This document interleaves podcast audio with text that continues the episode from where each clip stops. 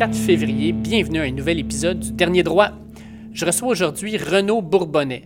Renaud Bourbonnais, c'est un gars qui a terminé il y a quelques années ses études en journalisme à Ottawa et qui a une expérience assez particulière. C'est quelqu'un qui a couvert le rouge et noir à Ottawa, qui a couvert les sénateurs d'Ottawa aussi et qui a eu vraiment aussi une grosse expérience chez TVA Sport, chez V slash nouveau, euh, qui a été présent sur les radios, euh, les radios aussi euh, au 94.5, au 91.9 maintenant à Montréal. Il a sa page sur les réseaux sociaux, donc il est un peu partout. Et aujourd'hui, je voulais lui parler un peu euh, de ce que c'était d'être un journaliste, euh, un journaliste sportif en 2021, quand on commence dans le métier. Euh, c'est complètement différent comme travail que ce que c'était il y a maintenant 20 ou 30 ans. J'en avais parlé d'ailleurs avec Charles-André Marchand dans un épisode précédent. Si vous voulez l'écouter, c'était vraiment, vraiment le fun de pouvoir jaser avec un gars qui, en 40 ans de métier, a couvert des Jeux olympiques, le beat du Canadien à la radio, etc. Euh, pour Renaud Bourbonnais, c'est sûr que c'est une expérience complètement différente. On vit dans un monde différent. Et puis j'avais le goût de discuter avec lui de tout ça. Donc, en quoi euh, maintenant être journaliste sportif, euh, ça a des implications particulières avec les réseaux sociaux, la relation avec les joueurs, comment on peut se, se, publiciser dans le fond avec toutes les plateformes qui sont devant nous? Puis, ben, à la fin du podcast, étant donné que c'est le Super Bowl dans quelques jours et que Renault est un passionné de football et c'est quelqu'un qui a joué au football, ben, on parle rapidement euh, dans les 10-15 dernières minutes du podcast de euh, nos prédictions et de ce qu'on pense qui va se passer lors du Super Bowl à Tampa Bay. Fait que je vous fais écouter ça à l'instant. Je reçois aujourd'hui euh, Renaud Bourbonnais, euh, un, jeune journaliste, en fait, qui a quand même pas mal d'expérience, puis que euh, quand tu regardes un peu le background, il est présent partout. Il est sur plein de plateformes, à plein d'endroits. puis c'est aussi un passionné de football. Fait que je me suis dit, on va combiner deux choses. On va combiner probablement une entrevue un peu plus sur le journalisme sportif en 2021. Puis je voulais aussi parler nécessairement du Super Bowl qui va avoir lieu dans quelques jours. Fait qu'on va tout combiner ça ensemble dans une entrevue. Ça va être vraiment le fun. Salut Renaud, comment ça va? Ça va bien, David, toi-même? Yes, ça roule, ça roule. Merci beaucoup d'avoir accepté l'invitation. Super mm. apprécié. Merci à toi de m'avoir invité. Écoute, euh, on va commencer un peu avec un background. Tu me disais, bon, euh, tu as été diplômé en journalisme euh, en mai 2019. Donc, ça fait un peu presque deux ans maintenant. Mm-hmm. et à date, dans, ta, dans ta carrière journalistique, tu en as fait pas mal du chemin. Tu as été à la télévision pour V, tu as été à la radio 94.5, tu as fait la couverture euh, de l'équipe de la CFL à Ottawa. Tu as, touché à tout plein d'affaires. Puis là, maintenant aussi, tu as des chroniques au 91.9. Mhm. Euh, tu aussi euh, fais ta propre page de Attitude Football. tu es dans les coulisses aussi, tu parles de hockey. J'en oublie-tu? non, ben pas vraiment. Ben écoute, si tu veux, on peut faire un, petit timeline ensemble là, pour, pour regarder qu'est-ce qui s'est passé. J'ai terminé mon secondaire à Rigaud au Collège Bourget en, en 2015. Puis quand, dès que je suis parti, là, moi, j'ai déménagé à Ottawa en septembre suivant pour aller au, Collège de la Cité en journalisme. Euh, dans le même programme qui allait avec l'Université d'Ottawa. Dans le fond, c'est un programme de quatre ans où tu, euh, faisais les deux diplômes. Euh, donc, de 2015 à 2019, j'étudiais là-dedans. Puis en même temps, je travaillais à la radio 94.5 à Unique FM à Ottawa, qui était la radio francophone, si tu veux, des, des franco-ontariens dans l'Est de l'Ontario, puis beaucoup à Ottawa. Euh, là-bas, j'ai couvert les Olympiques de Gatineau dans la GMQ, euh, la Ligue canadienne de football qui est arrivée comme ça. Puis on était chanceux parce qu'en 2017, la Coupe Grey est venue à Ottawa. Donc, euh, j'ai eu la chance d'aller pas mal vivre l'expérience de la Coupe Grey au grand complet là, avec toutes les activités qu'il y a dans la semaine pour les médias après les sénateurs d'Ottawa qui sont venus là-dedans pendant deux ans, les, deux dernières saisons, les deux saisons euh, que personne veut, euh, veut, se rappeler des sénateurs, ces deux-là. Euh, moi, j'étais là à tous les matchs à la maison, donc pour, pour les Saints, dans le vestiaire après le match. Donc, c'était vraiment une belle expérience. donc, ça, j'ai fait ça dans les deux dernières années. Donc, l'an passé, je faisais encore ça, mais j'avais terminé mes études.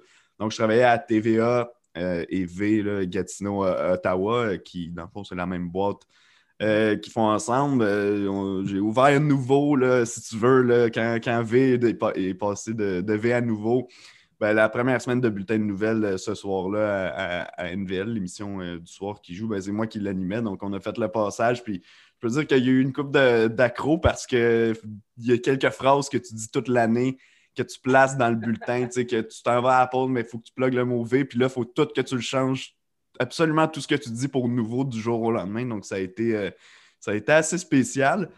Puis là, en 2000, pas en 2000, oui, en 2020, mais en septembre dernier, mon contrat a terminé à TVA. Je remplaçais un congé de maternité.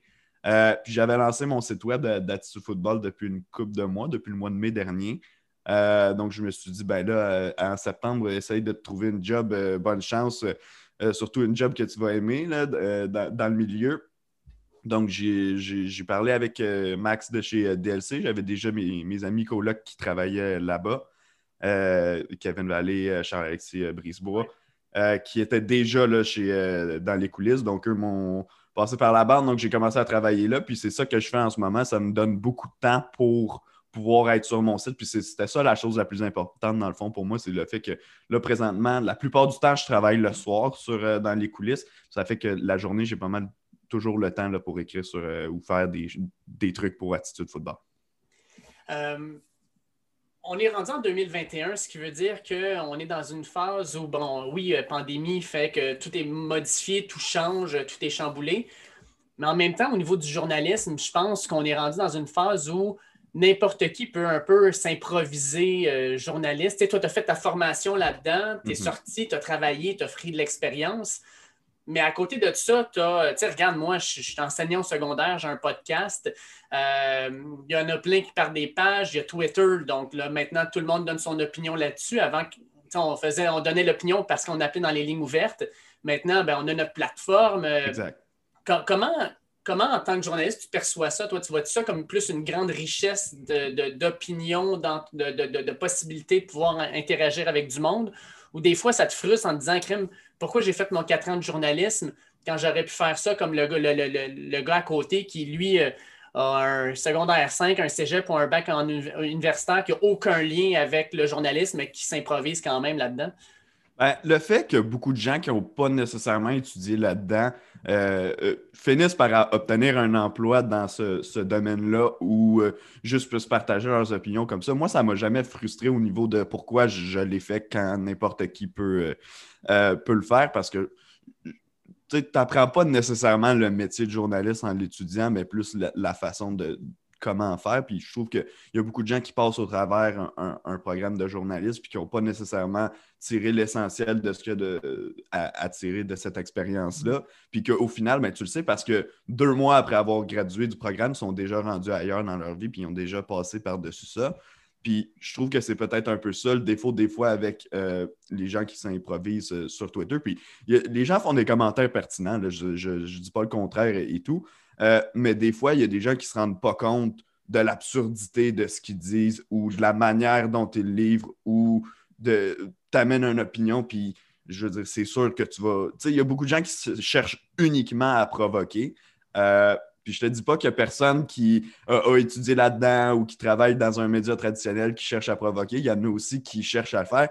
Mais des fois, il y a un niveau un peu technique qui est, euh, qui est peut-être laissé de côté par euh, les gens qui improvisent, un, un, côté un peu maladroit d'exprimer les choses.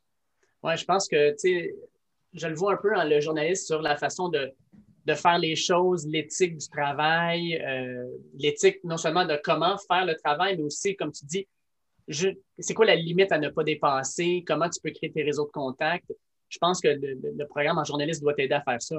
Oui, ben c'est sûr que pour le réseau de contact, moi, ça m'a aidé. Puis, tu sais, pas nécessairement les professeurs, puis oui, ça, ça, l'est. Il y a des professeurs avec qui je suis resté en contact qui, ont, été super avec moi.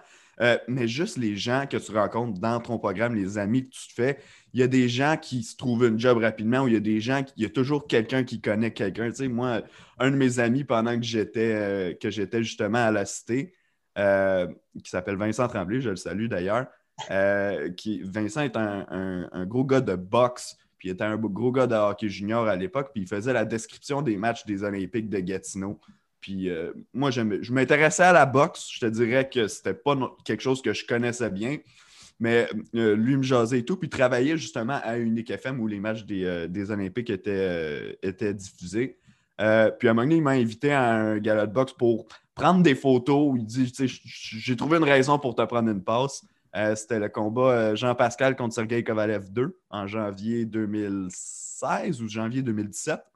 Euh, donc, je suis allé là avec lui, puis Vincent, après, m'a fait rentrer sur le hockey junior, puis c'est d'un peu là que tout est parti pour moi avec la radio.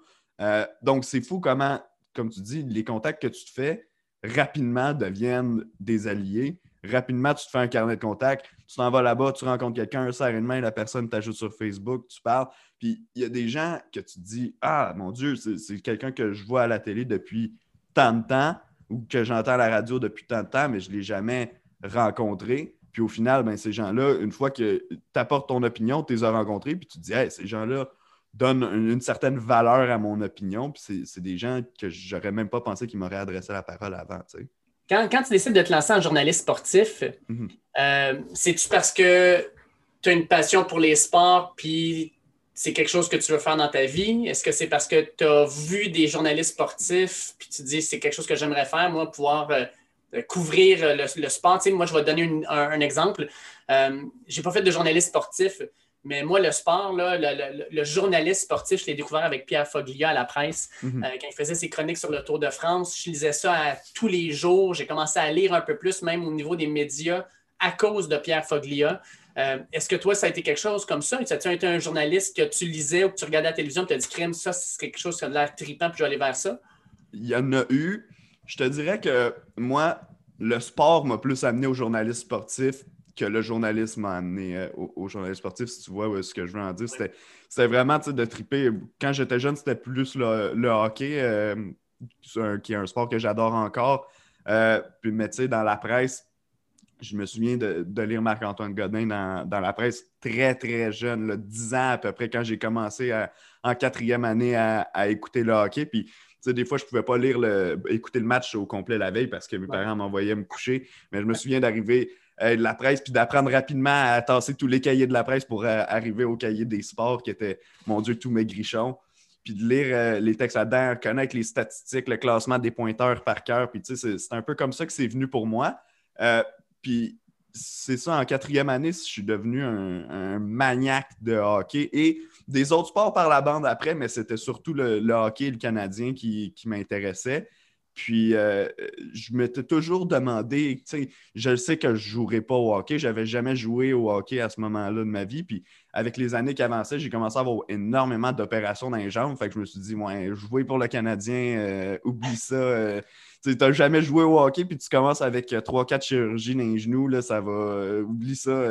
Tu peux faire une petite croix là-dessus. En plus que là, ça paraît pas où je suis ici, mais je suis pas très très grand. Fait ça aurait pas été un. Ça aurait pas été un rêve bien possible pour moi. Mais bon, de toute façon, ce que j'ai fait, c'est que rendu au secondaire, je me demandais je me posais la question comme tout le monde, qu'est-ce que j'aimerais faire dans la vie? Puis à peu près en secondaire 2, je, je regardais un match de hockey, puis Là, la réflexion, tu vas me dire qu'elle est niaiseuse, mais c'est ça qui s'est passé quand même. J'ai regardé un match du Canadien, puis je me suis dit, là, il faut que je m'arrange pour que je trouve un travail qui va faire en sorte que je manquerai jamais un match du Canadien à la télé. Euh, euh, ce qui est un peu niaiseux parce que dans le fond, normalement, à l'heure que les matchs débutent, tu n'es plus censé être au travail. Bon, ça dépend, ça dépend des gens, mais la plupart du temps. Euh, mais quand même, je me suis dit, OK, mais j'aimerais faire ça. Mais je me disais, les gens qui, font, qui sont là à l'entracte, est-ce qu'ils gagnent leur vie de ça ou si c'est un cachet puis ils ont une vraie job dans le jour et tout et tout. Donc, je suis allé me renseigner. Euh, puis, c'est ça, en secondaire 2, tout le monde le savait dans mon entourage, c'est ça que je voulais faire dans la vie. En secondaire 4, on avait la chance de faire une journée carrière au, euh, avec l'école. Mhm. Euh, puis justement, moi, mon oncle connaissait Marc-Antoine Godin, dont je parlais tantôt, sans que je le sache. Euh, et, puis, donc, là, il m'a dit ça, donc je lui ai parlé, puis j'étais allé voir un match au Centre Bell avec Marc-Antoine, qui travaillait pour la presse dans ce temps-là. Puis là, ce soir-là, c'est clair que pour moi, j'ai eu la piqûre, puis c'était sûr, sûr, sûr que c'est ça que j'allais faire. expérience. Oui, exact. Et puis c'était le fameux match où euh, Denis Coderre avait tweeté à David Dernay, euh, avait souhaité à David Dernay un billet pour Hamilton. Là. Ouais, bon, c'était ce soir-là. On était dans l'ascenseur après le match quand, tout le monde a reçu ça sur son téléphone en même temps. Puis tu, te rappelles-tu de la réaction de Marc-Antoine Godin quand il a reçu euh, ce texto-là? Ben, je me souviens que, comme je te dis, on est dans l'ascenseur puis on est pacté. On doit être une 10, si c'est pas 15 personnes dans, la petite boîte d'ascenseur. je me souviens d'entendre un ou deux, oh, oh, tu sais, à gauche, puis deux personnes qui se, passent un, téléphone, puis que ça a des réactions. Puis là, c'est Marc-Antoine qui me tape sur l'épaule, puis qui me dit, regarde ça. Tu sais, je me souviens que les gens étaient comme étaient un peu, un peu sous, sous le choc là, à ce moment-là. Je pourrais pas te dire exactement qu'est-ce qu'il m'a dit, mais, euh, mais oui, je me rappelle qu'il y avait une, il y avait une belle surprise dans, dans l'ascenseur. Puis euh, dans cette journée-là, tu, dis dis ça a vraiment été la, la, journée où, j'ai attrapé la piqûre quand tu promènes sur la passerelle de presse, puis tu croises la, probablement que tu as croisé la majorité des personnes que tu vois à la télé ou dont tu lis. Pour toi, tu dois te dire, que c'est c'est que je veux être. je, veux faire, je veux faire ma carrière dans cette passerelle-là. Oui, ben complètement. Puis j'ai adoré ça. Puis depuis, j'ai eu la chance d'y retourner à quand même plusieurs occasions parce que quand les sénateurs allaient jouer à Montréal, ben j'y allais. Euh, souvent, euh, Nicolas Bialin, qui, font la description des matchs, venaient. Il y a des fois qu'eux venaient même pas.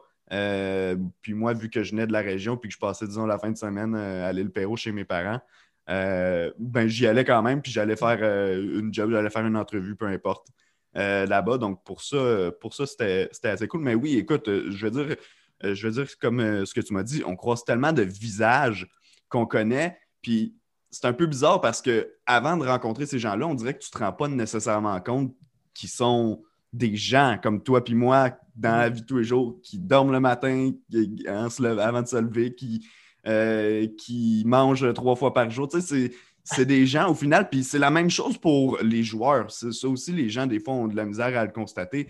Euh, tout ce que tu dis par rapport à un joueur, ben, il, va, il va le savoir si tu dis ça publiquement. Donc, tu ne peux pas te mettre à envoyer promener. Puis tantôt, on parlait de, choses malhabiles que les gens font des fois. Tu sais, moi, ça m'arrive des fois de critiquer un joueur euh, euh, sur Twitter, mais je m'assure d'avoir vraiment expliqué pourquoi. Je m'assure que ce soit une vraie euh, erreur de sa part. Puis, mais tu sais, des fois, il y a des choses que je me dis, tu sais que la personne, disons Jonathan Drouin, il a juste à écrire son nom sur Twitter, puis ton tweet, il va popper en premier. Quand, quand c'est Pierre Jean-Jacques qui le fait, c'est correct.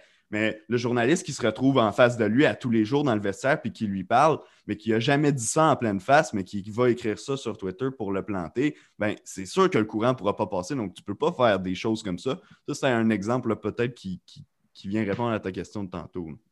Maintenant, euh, regarde, restons sur ce terrain-là. Euh, est-ce qu'en tant que journaliste, ça t'est déjà arrivé de justement faire une chronique ou euh, décrire quelque chose, puis tu arrives dans le vestiaire après, puis le joueur a de l'air à juste comme vouloir t'éviter ou te regarde avec des couteaux dans les yeux en disant Je peux pas croire que tu as écrit ça à mon sujet. As-tu vécu une situation un peu malaisante justement avec un joueur comme ça? Ça t'est-tu déjà arrivé?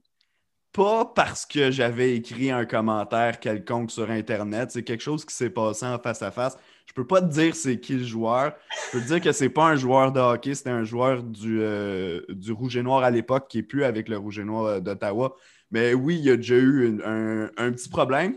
Puis, tu sais, quand ça finit, puis moi, j'avais j'avais 19 ou 20 ans à l'époque. Fait que je, suis pas mal petit dans mes shorts, je te dirais, après la, petite interrogation, mais je ne m'étais pas laissé marcher sur les pieds parce que euh, ce que j'avais dit, je le pensais. Puis c'était pas une critique, c'était vraiment une question. Puis le gars était frustré parce qu'il venait de perdre la game et tout. Euh, puis après, il y a d'autres journalistes qui étaient venus me voir et qui avaient dit, tu sais, tu avais raison, puis j'aurais défendu le même point que toi. Ou quelqu'un même m'a dit, je l'avais dans ma liste de questions, ta question. Si tu ne l'avais pas posée, je l'aurais posée. Fait à ce niveau-là, il n'y a jamais eu un, truc où au final j'ai regretté ou j'ai dû écrire à la personne, euh, à l'entraîneur ou au joueur après pour lui dire pour vrai, je, suis désolé. Puis si honnêtement, un jour j'ai un problème puis que je reconnais que j'ai fait une erreur du genre, ça ne me dérangerait pas de le faire d'écrire à la personne puis de dire que c'est moi qui ai fait une erreur ou d'aller la voir le lendemain puis de lui dire que j'ai fait une erreur. Mais ce fois-là, euh, pour vrai, je, sais que j'avais raison. Puis comme j'ai eu la validation des, collègues après, donc j'étais quand même content parce que je t'avoue que j'aurais mal dormi ce soir-là.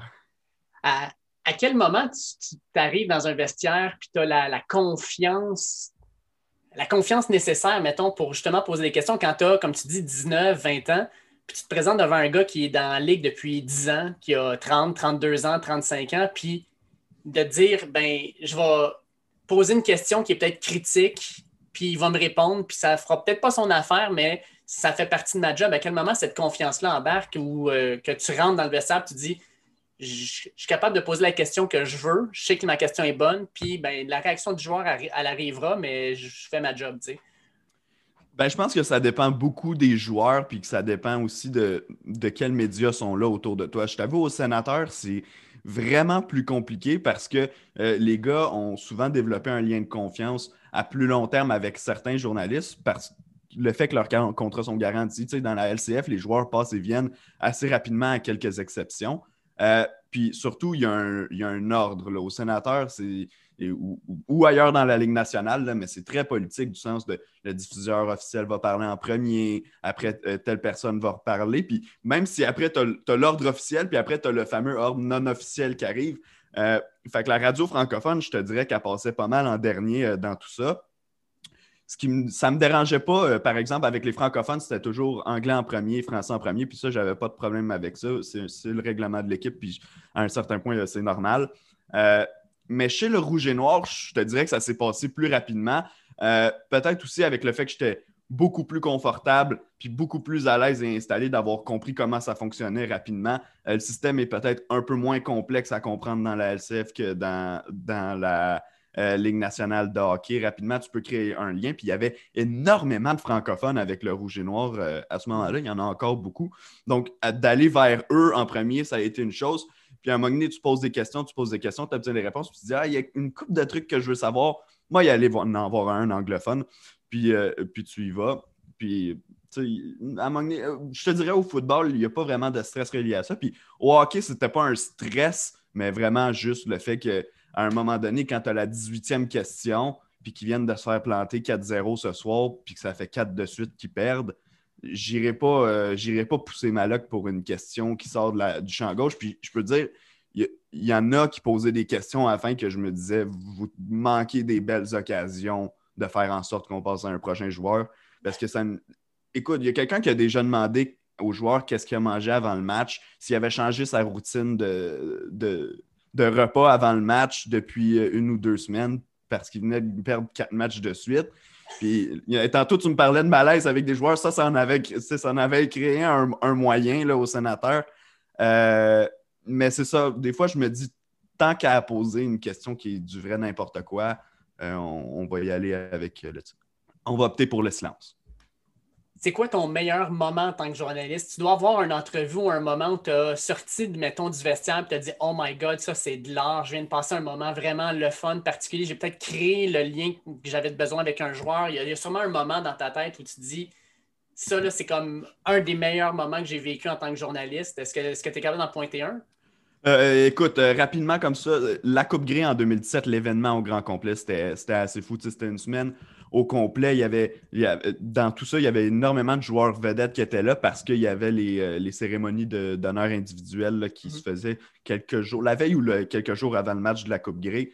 Euh, mais, mais il y avait tellement de, gens que j'ai rencontrés que j'admirais cette semaine-là. Puis je t'explique, vu que c'était à Ottawa, il y a beaucoup de, joueurs des Alouettes qui sont venus.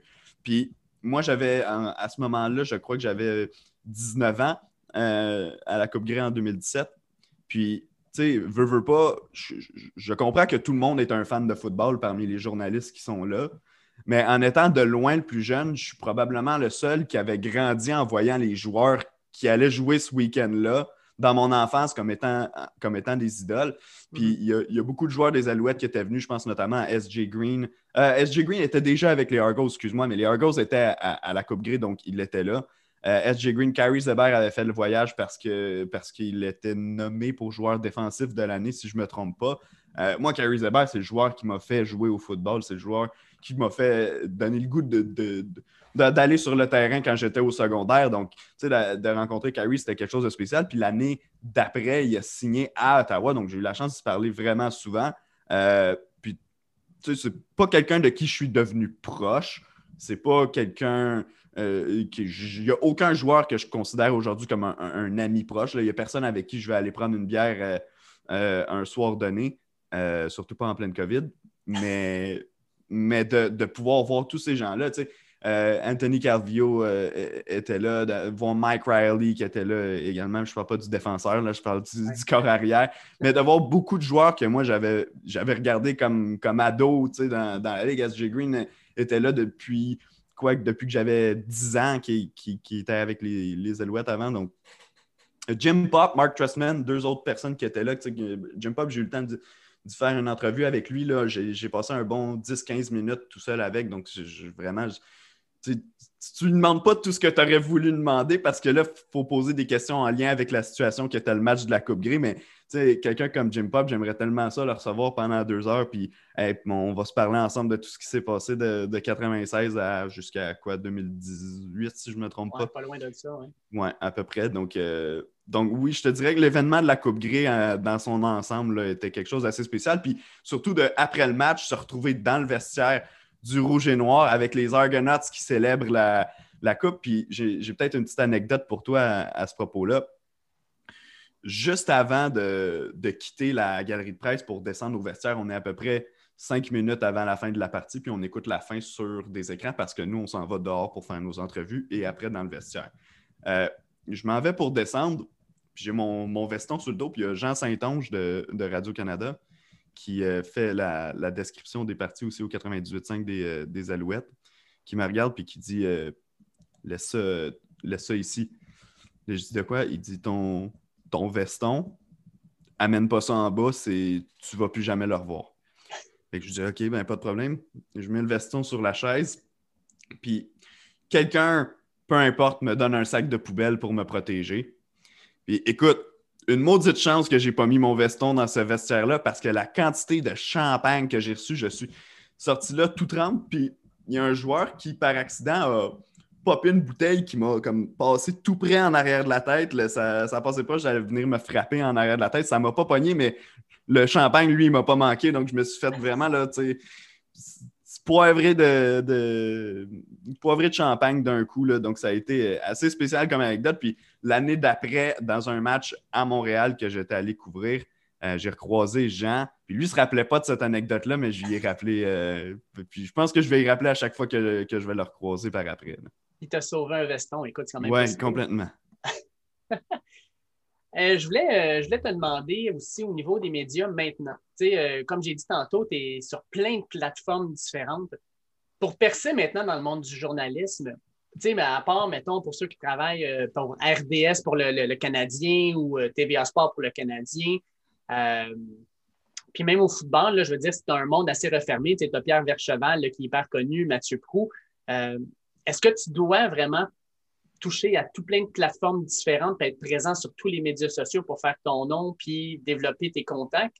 Ou tu es encore capable, probablement en tant que journaliste, de peut-être te concentrer sur un seul canal puis te développer là-dedans?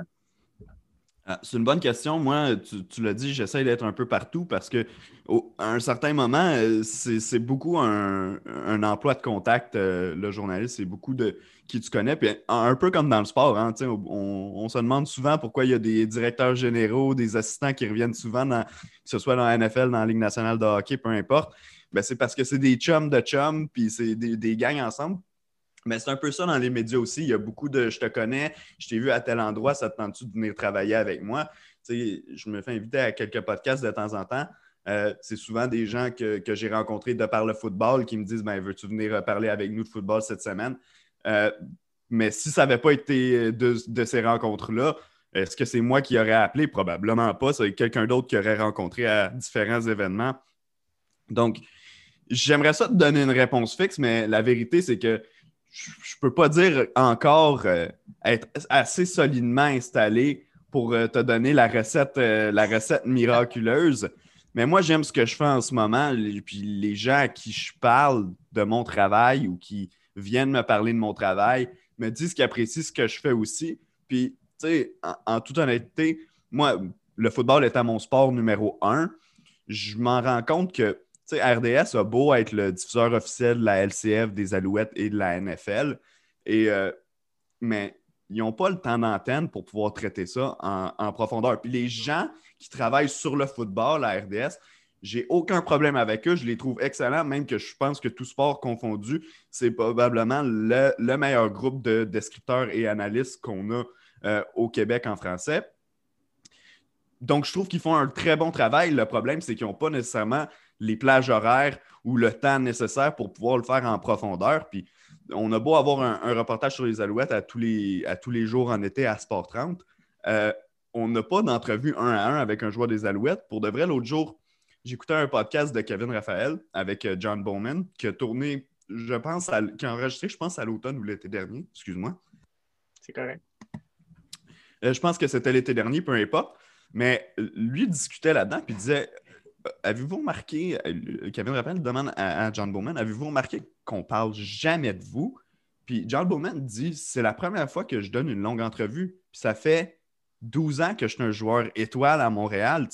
Donc, il n'y a vraiment pas, il y a pas de, de, belle porte pour ça, pour ces gens-là. Puis, euh, donc, moi, j'essaie de, de le faire avec mon site de football. C'est un peu le, but de ce que j'essaie de faire, pas seulement les alouettes, le football en général, euh, mais beaucoup les alouettes. Mais euh, écoute, j'ai dévié un peu de ta question là, dans, tout ça, mais c'est pour dire que oui, pour moi, le, but, c'est de m'éparpiller un peu partout parce que si tu penses que tu vas. Eh, on est tous un peu naïfs là, en sortant de notre programme de journaliste. On pense qu'on sort, qu'on a fait quelques heures de radio, qu'on va envoyer notre CV à RDS puis que tout le monde va être impressionné. Là.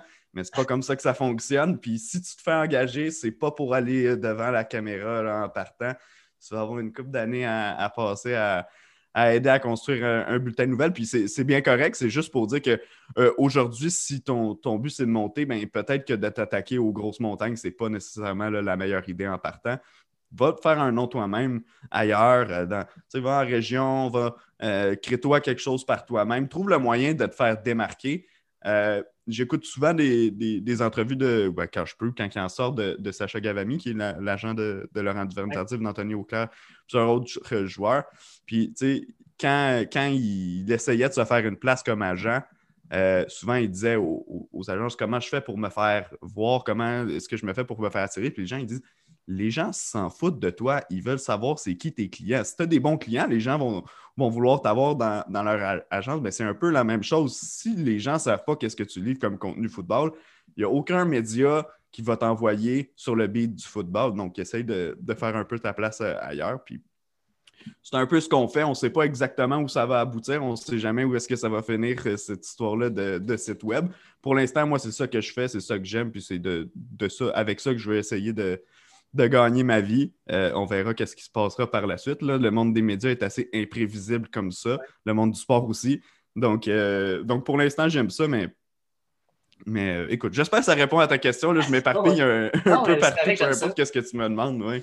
C'est justement, c'est ça qui est le fun avec un podcast, justement, c'est que même si tu dévies un peu, c'est pas comme si euh, j'étais tenu dans le temps à dire bon, ok, il nous reste une minute, là, puis tu as 10 autres questions à répondre après. Fait que, non, exact. C'est ce que j'adore. C'est ce que j'adore du podcast aussi, le fait de. Je, je comprends pas pourquoi certains podcasts se donnent un, temps limite pile. Je comprends la notion de Hey, je veux que ça dure à peu près 45 minutes, mais ce qui est le fun avec un podcast, c'est que tu n'es pas obligé d'être tellement une seconde près comme à la radio au top d'heure euh, parce que tu as une pub à passer ou parce que si, ça, ça. Euh, tu es vraiment libre de faire ce que tu veux. Puis, tu sais, des fois, moi, j'en aurais juste des podcasts pour, euh, pour Attitude Football. des semaines où il n'y avait pas grand-chose à dire, mais ça se pouvait que l'épisode dure 40 minutes. Des semaines où il y avait eu trois congés semaine en semaine avant qu'on parle des matchs, mais ouais, ça se peut que ça dépasse à, à 1h20. Nous, on a la chance de le faire parce qu'on n'a justement pas un modèle fixe. Mais des fois, je trouve que les gens se donnent vraiment des limites pour juste le look, si tu veux, d'essayer de rentrer dans un moule alors que ça débalance complètement leurs émissions, qui ont des avis à donner, qui n'ont pas le temps de les donner, puis qu'au final, les gens sont mal informés parce qu'ils n'ont pas eu les, nuances dans les propos. Euh, donc ça, c'est un défaut des fois que je trouve à la radio, puis un défaut que des fois les gens sortent de la radio puis s'imposent dans leur podcast alors qu'ils pourraient y aller plus librement. Ben écoute, euh, le meilleur exemple, je pense, moi, un des podcasts que je suis depuis des années, c'est le Bill Simmons Podcast, le BS mm-hmm. Podcast, euh, l'ancien commentateur de ESPN. Puis euh, justement, là, tu sais, comme quand il a fait ses over-under victoires pour la NBA en début de saison, son podcast qui normalement dure une heure, une heure et vingt, durait plus de trois heures. Ah ouais. il dit, écoute, on l'a échappé, ça a duré plus de trois heures, mais on ne peut pas en plein milieu dire, ouais, ben là, on, on va escamoter les trois, quatre équipes qui restent parce qu'on va, on veut rentrer dans le temps. On a fait une analyse complète de chaque équipe. écoute, ça a donné trois heures. Fait que vous l'écouterez en deux, trois shots, pas de trouble, mais nous autres, on voulait vous donner l'information juste de A à Z. Ben, exact, parce que des fois, tu, pourrais le couper à, une heure et demie, mais tu n'aurais pas dit tout ce que tu voulais. Puis au final, peut-être qu'à la fin de la saison, quand tu n'auras pas eu raison, puis que quelqu'un va avoir perdu euh, tout son argent en ayant misé sur ce que tu as dit, il va dire ah, hey, euh, ben, Bill Simmons ou euh, David, il connaît rien là-dedans parce que. Et tout. Mais ouais, mais David, il voulait te dire aussi fais attention à si tel gars se blesse. Mais David t'a limité dans le temps. Fait qu'il n'a pas pu le faire, puis euh, on, doit passer à autre chose. donc, exact. Donc, je trouve que des fois, de prendre le temps de bien expliquer quand tu es sur une plateforme où tu as la chance de le faire. Sinon, quand tu arrives en, radio dans un, ou en télé encore plus, dans un modèle où le temps est extrêmement réduit, il faut que tu arrives préparé avec tes bullet points de savoir qu'est-ce que je veux dire absolument, qu'est-ce qui est un peu plus secondaire que je peux dire si j'ai plus de temps à la fin. Mais il faut que tu identifies rapidement tes priorités. Je veux terminer le podcast sur le Super Bowl qui va avoir lieu dans cinq jours maintenant. Tu le dis toi-même, euh, le football, c'est le sport que, tu préfères, c'est le sport que tu as pratiqué, etc. Mhm. Euh, fait que je voulais parler du Super Bowl avec toi, un Super Bowl avec euh, ce que tout le monde dit comme étant le GOAT, le GOAT, le meilleur de tous les temps, puis le bébé GOAT, le, futur dans le fond avec Patrick Mahomes. certains disent que si Patrick Mahomes gagne, il a des chances de devenir le meilleur de tous les temps. S'il perd, ça ne sera jamais le cas parce que Tom Brady va l'avoir battu à 43 ans. Euh, toi, quand tu regardes ce, duel-là, c'est quoi qui, euh, qui, attire ton œil en premier? C'est-tu vraiment les deux corps arrière ou c'est autre chose?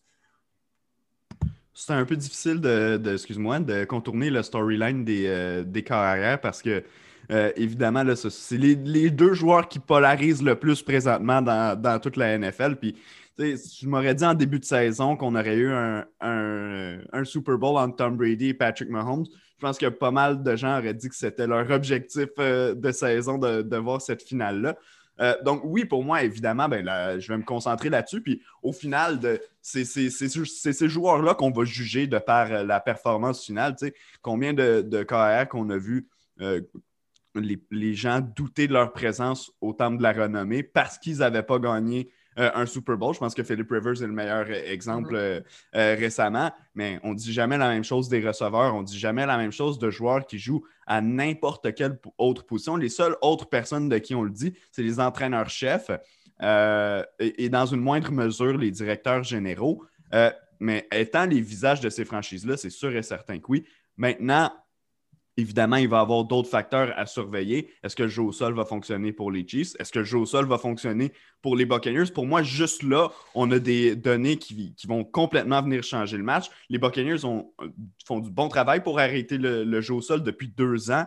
Euh, les Chiefs n'ont pas nécessairement une défensive spectaculaire, mais il y a des gros noms sur cette défensive-là, puis il y a des joueurs qui viennent faire des, gros jeux. Puis tu sais, euh, Tyron Mathieu, le Honey Badger, qui est un joueur, j'ai un peu de difficulté à le dire parce que je trouve pas que c'est un mauvais joueur, mais je trouve que des fois, c'est un joueur un peu overrated de la mhm. façon qui est, vendu avec le surnom et tout. Mais c'est un joueur que quand il y a des gros matchs, puis il vient faire des gros jeux en fin de match, quand même. Donc, c'est un, un, playmaker, c'est un game changer. Donc, pour cette raison-là, moi, je l'aime beaucoup. Euh, mais mon focus, je n'ai pas le choix de te dire que c'est sur les deux corps arrière parce que, évidemment, ben, ce sont les visages des deux franchises, ce sont les visages de la NFL au grand complet en ce moment. Puis, comme tu dis, il y a beaucoup de gens qui disent que Mahomes ne pourra jamais dépasser euh, Tom Brady dans la hiérarchie. Je ne peux pas dire ce que moi j'en pense parce que je ne suis pas encore rendu là. Euh, on est à quelques Super Bowls encore à, Patrick Mahomes avant de pouvoir en arriver là. Mais ce que je peux te garantir, par contre, c'est que Patrick Mahomes pourra en gagner neuf s'il ne bat pas Tom Brady, il y a des gens qui vont conserver l'argument. Puis, dans le fond, le fameux GOAT, s'il n'y a pas une vraie réponse, c'est ce que les gens en disent euh, qui fait en sorte qu'on le détermine. Puis regarde, un gars comme Patrick Mahomes pourrait, s'il ne bat pas Brady, euh, finir un peu comme euh, LeBron James, qu'il y a des gens qui le classent premier, puis peut-être que dans les faits, il l'est.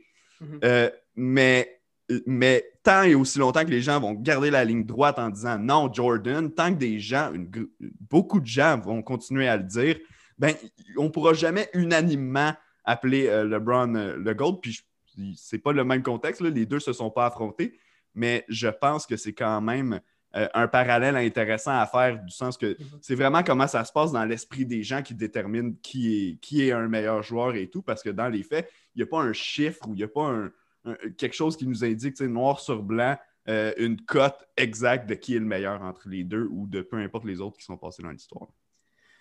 Écoute, moi, quand je regarde ce match-là, je vois, oui, les deux carrières, comme tu disais, le storyline est quand même assez fixé depuis le départ. Mhm. Mais quand je regarde, moi, j'essaie de voir les match-ups, comment chaque équipe est capable de, euh, de, faire un match-up intéressant, offensif-défensif. Mhm. Puis de mon côté, la seule chose qui me fait peur un peu, parce que je vais t'avouer, moi, je prends pour les Chiefs. Je pense que les Chiefs ont gagné, ne serait-ce que par le côté explosif de cette attaque-là. Patrick Mahomes peut, en l'espace de cinq minutes, mettre 21 points dans les donnes n'importe quelle défensive. Mhm. mais je ne vois pas comment, au niveau de la taille, euh, les Chiefs vont être capables de, euh, contrôler l'attaque euh, des Bucks. on parle de Mike Evans qui est un monstre. On parle de Gronkowski, même s'il n'y a pas une grande saison, c'est un monstre. Cameron Braid, il est gros. Fournette, il est gros. Puis tu regardes les. Moi, je me dis, ça va être surtout au niveau des secondaires que ça va jouer. Puis ils n'ont pas des gros secondaires, les Chiefs. Ce pas des, vedettes. Alors que de l'autre côté, Lavante David, Devin White, c'est des machines qui, qui, courent bien, qui plaquent bien, qui sont agressifs.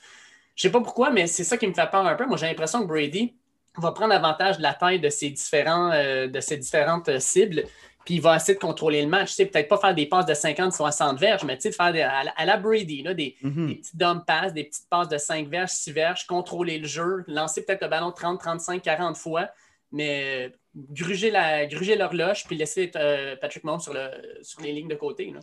Ben, ben tu mentionnes la taille des, des, secondaires. Moi aussi, c'est quelque chose que j'observe pour, pour, Kansas City, surtout en se rendant compte de qui est dans le champ arrière pour, euh, pour les Buccaneers. C'est rare que je vais dire ça, mais je pense que les Buccaneers n'auraient pas pu rêver d'avoir un autre euh, porteur de ballon que Leonard Fournette en ce moment. Bon, peut-être un Saquon, un, un Zig dans ses bonnes années ou un Derrick Henry, mais tu comprends, dans le style de porteur de ballon, c'est right on the money pour les, pour les euh, Buccaneers cette semaine. Puis plus le match va avancer, plus Leonard Fournette va devenir un joueur dangereux, surtout si on est capable d'installer un jeu au sol qui va rester pendant quatre quarts. Donc, on ne peut pas se créer un gros écart de points avec les Chiefs parce que ces secondaires-là, à force de se faire frapper tout le match, puis on se rappelle qu'ils viennent de se faire frapper pendant quoi, 19 semaines, 20 semaines maintenant, euh, on est fatigué là, chez les joueurs. Puis Leonard Fournette, c'est le genre de joueur qui a le potentiel de devenir meilleur au fur et à mesure que le match avance. Puis c'est quelque chose que qu'on a vu avec Derrick Henry pas mal toute l'année et l'an dernier, qu'on l'a vu un peu en éliminatoire. Ben, on ne l'a pas vu contre les Ravens, mais euh, on l'a vu en éliminatoire l'an dernier. Cette année, il s'est écroulé bon, une fois les, éliminatoires commencés. Mais je me demande justement comment est-ce qu'on va pouvoir épuiser. Est-ce qu'en fin de match, si les Buccaneers sont capables d'avoir une mince avance, avoir le ballon avec plus ou moins quatre minutes, est-ce que Leonard Fournette est capable d'aller nous chercher les quelques premiers essais qu'on va avoir besoin pour mm-hmm. écouler le temps? Euh, je me le demande, mais tu as raison qu'au niveau des match-ups, il y en a certains qui viennent avantager comme ça, beaucoup même qui viennent avantager les Buccaneers. Maintenant, est-ce que j'ai envie de parier contre Patrick Mahomes puis le fait qu'on peut, comme tu dis, marquer euh, trois touchés en l'espace de trois, quatre jeux si on veut euh, à l'attaque? les deux équipes se sont affrontées cette année, puis les, les Buccaneers n'ont jamais eu de solution pour Tyreek Hill, même qu'on on, l'a laissé en un contre un pendant la pratiquement toute la première demi, ce qui était à mon avis, un non-sens. Euh, donc, j'ose croire qu'on a une autre stratégie pour ce match-là. On a eu deux semaines pour se préparer. Euh, mais s'il y a deux personnes qui couvrent Tyreek Hill, ça veut dire qu'il y a une personne qui va avoir beaucoup plus d'espace. Qu'est-ce que ce sera? Ben écoute, si c'est Travis Kelsey, bonne chance pour euh, les, les Buccaneers. On ne peut pas se permettre d'avoir Travis Kelsey qui accumule 150 verges de gain et qui vient marquer deux touchés dans ce match-là. J'espère qu'on va avoir un match serré. Puis par serré, je ne parle pas juste du pointage final, mais vraiment de tout le long qui va se tenir serré. Euh, parce que selon moi, si les Chiefs s'échappent dans ce match-là, ça va être extrêmement difficile pour les Bucks de forcer le jeu pour essayer de revenir. Puis comme je l'ai dit, il faut qu'on garde le jeu au sol vivant chez les Buccaneers si on veut avoir une chance euh, de, de l'emporter. Tandis que l'inverse est un peu moins vrai. Si les Buccaneers prennent une avance rapidement de 14 points dans le match, je ne suis pas inquiet que les Chiefs vont être capables de revenir euh, plus rapidement. Donc, j'ai beaucoup de difficultés à me faire une prédiction. J'en ai pas encore faite. Puis je suis invité sur tellement de podcasts cette semaine, puis j'ai le mien à faire, mais je vais quand même te donner ma prédiction en premier. Je pense que les Chiefs vont gagner en fin de semaine. Écoute, moi, je vais te le dire ce que je vais faire. Là. Je vais attendre que les Bucks prennent une avance de 14 points. Mhm. Je vais mettre mon argent sur les Chiefs. Puis je vais laisser les Chiefs remonter comme ils ont fait dans les deux dernières années. Exact exactement ça. Fait que j'ai aucun problème avec ta technique. Je t'encourage à faire ça. Puis fais attention par contre que les huissiers de Las Vegas ne viennent pas te saisir. Euh, tout est bien après. Et puis, euh, on parle beaucoup là, justement de la défensive des Bucks, mais tant qu'à moi, les Chiefs ont affronté une défensive qui était supérieure l'an dernier avec les 49ers. Puis check ce qu'ils ont fait en deuxième demi. Euh, moi, je pense que les Chiefs vont avoir ce qu'il faut pour aller gagner ce deuxième titre-là. Oui, ben, exactement. Puis, tu sais, c'est sûr qu'il y a des facteurs qu'on ne peut pas prédire qui vont, euh, qui vont venir euh, interférer avec, cette match -là, euh, avec ce match-là, si tu veux. Puis, des revirements qui, qui, pas nécessairement des interceptions ou des échappées de la part d'un corps arrière, mais des revirements qui surviennent, euh, des, échappées qui surviennent après le catch. Il y en a eu depuis le début des éliminatoires, puis même que je te dirais que les Buccaneers se sont fait une spécialité de ça dans le match contre les Saints en fin de match. Antoine Winfield qui était venu provoquer un, échappé juste après avoir raté euh, une interception. Euh, donc, c'est facile de dire ah, tel facteur, tel facteur, tel facteur, mais au final, si Tyreek Hill échappe le ballon à sa propre ligne de 20 avec deux minutes à faire au match, ben, les prédictions viennent de prendre le bord. Puis, c'est pas, pas le joueur sur qui on. Ben, c'est-à-dire que c'est un joueur sur qui on se concentre avant le match, mais on se concentre jamais à penser à combien de fois il va échapper le ballon alors qu'il y avait la possession. Mm-hmm. Donc, c'est tellement des impondérables qu'on ne peut pas prédire. Je te dis que je mets les Chiefs comme prédiction, mais dans les faits, ça fait depuis le début des séries qu'à tous les matchs, je dis qu'on ne peut pas parier contre Tom Brady, puis là, je m'en vais le faire. Donc, écoute, c'est vraiment imprévisible. C'est pour ça que j'adore ce sport-là, en fait. Il y a tellement de, choses qui peuvent se revirer sur un, 10 sous euh, rapidement. Donc, euh, ça va être assuré. Ça va être un bon, je pense que ça va être un bon Super Bowl. moi aussi, je pense qu'on va avoir un très bon match. Renaud, ça a été un plaisir de te parler ce matin. Euh, écoute, euh, bien hâte de voir euh, le déroulement des prochains jours, là, puis surtout du Super Bowl dimanche. Puis on, on, se donnera des nouvelles quand tout ça sera derrière nous autres. Bien, certainement. Merci de m'avoir invité, David. Ça fait plaisir. Un gros merci à Renaud pour l'entrevue. On a bien hâte de voir le Super Bowl dimanche et de pouvoir en discuter par la suite, non seulement avec lui, mais aussi dans la zone Blitz, euh, voir un peu, là, dans le fond, euh, quels vont avoir été les, les joueurs qui sont démarqués et quel aura été le résultat final. Comme d'habitude, je vous invite à nous suivre sur les différentes plateformes que vous utilisez pour nous écouter, que ce soit Apple Podcasts, Google Podcasts, Spotify, Podcast Addict, Overcast, nommez-les, on est pas mal disponible partout. Donc, cliquez sur le petit bouton Suivre où est-ce que vous écoutez le podcast. Comme ça, vous êtes sûr de recevoir tous les nouveaux épisodes lorsqu'ils sortent. Et pour nous, ben, ça nous permet aussi d'avoir une bonne idée de la distribution de notre podcast. De plus, je vous invite à nous suivre sur les réseaux sociaux, Facebook, Twitter et Instagram. Sur ces plateformes-là, on va vous donner l'information sur les nouveaux podcasts, oui, mais souvent on va aussi parler de l'actualité telle qu'elle arrive et vous donner les informations sur nos passages dans les différents médias.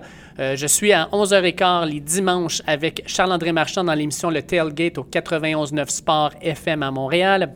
Je suis aussi disponible sur euh, la page de la zone Blitz sur Facebook, at footballqc, tout ça collé. Sur cette page-là, on ne parle que de football, NFL et NCAA. On a un podcast, la zone Blitz aussi, où je participe de temps en temps. Donc, écoutez ça pour les passionnés de football et même ceux qui veulent commencer à comprendre un peu mieux le sport ou d'avoir simplement du plaisir. Euh, on, on est vraiment une belle gang. On a vraiment du fun à faire ce qu'on fait. Et puis, on essaie d'être le plus objectif possible en même temps, même si on est des fans de football, on a nos équipes préférées, ben, on essaie quand même d'être objectif dans nos, dans nos opinions et nos, analyses. Sur ce, je souhaite de passer une excellente journée et puis on va se reparler dans les prochains jours. Fait que bon Super Bowl, bonne fin de semaine du Super Bowl et à la semaine prochaine.